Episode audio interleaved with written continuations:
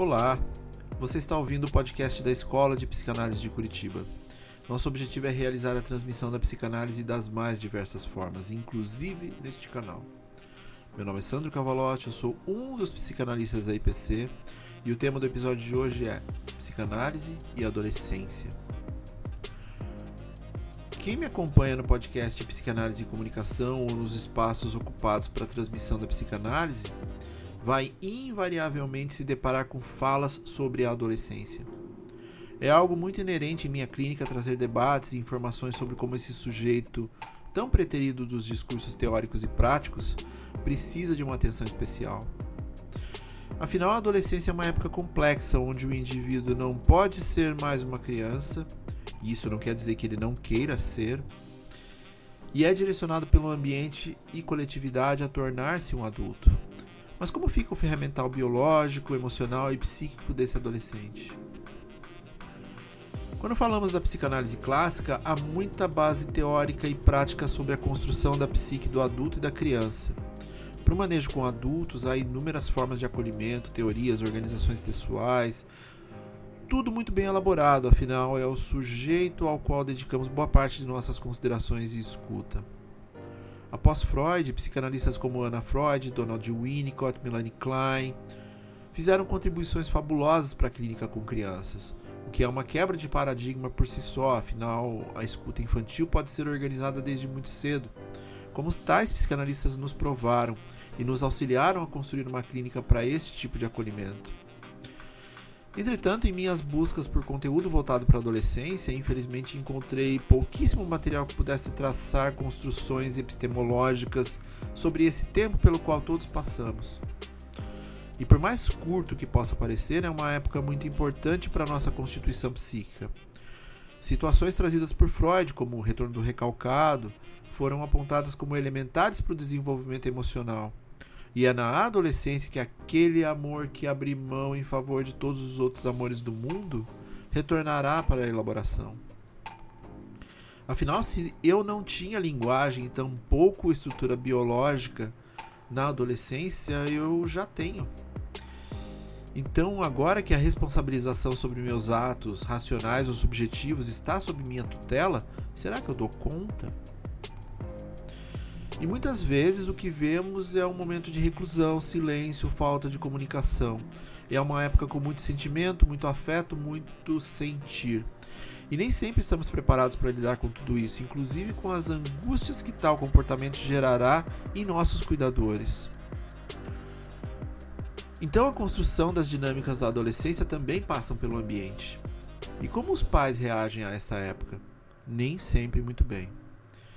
Além de tudo, é nessa época que o adolescente começa a construir suas parcerias mais íntimas, que serão um amálgama de sexualidade, amizades, cobranças do coletivo, escolhas que definirão sua vida, mudanças anatômicas, percepções sobre os pais, isso só para falar do básico.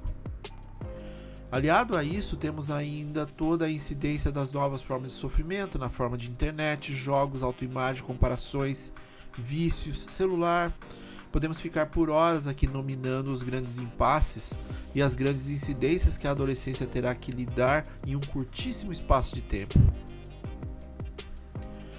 A clínica do adolescente também é uma clínica dos pais, porque afinal eles ainda não são os responsáveis jurídicos por eles. Então as dinâmicas se intensificam, as demandas se cruzam, as angústias se personalizam e há muita oportunidade para acolhimento. Entretanto, isso nem sempre acontece, porque é um trabalho minucioso de investigação de si e que passa por elementos como a frustração da posição de sofrimento dos filhos, o que também reverbera na psique dos cuidadores. Então se faz necessária toda a organização de intimidade, abertura de espaços, dimensões de vários níveis do sofrer. Talvez pela dificuldade, esta clínica não tenha sido elaborada como uma fase de transição. Entretanto, eu sinto que esse impasse pode levar a formas de distanciamento e silenciamento desse sujeito.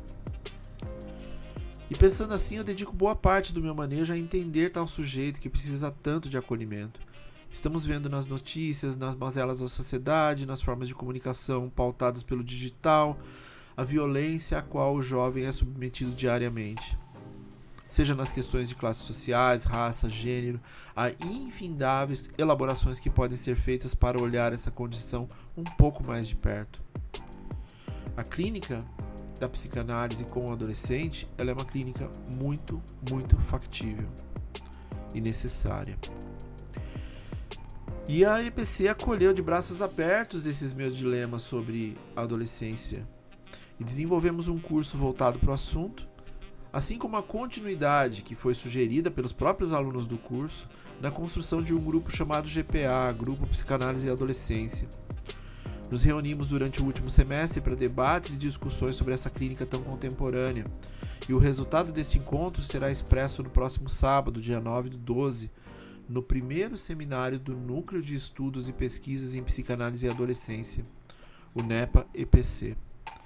Os participantes do grupo farão exposições sobre temas importantes para que possamos cada vez mais acolher o sujeito adolescente. E fica aqui o convite para vocês participarem. Todo o valor arrecadado será direcionado para a ONG Interferência, aqui da Zona Sul de São Paulo, uma entidade que cuida de adolescentes há mais de 14 anos. Enfim, caso seja do interesse de vocês, nos vemos por lá.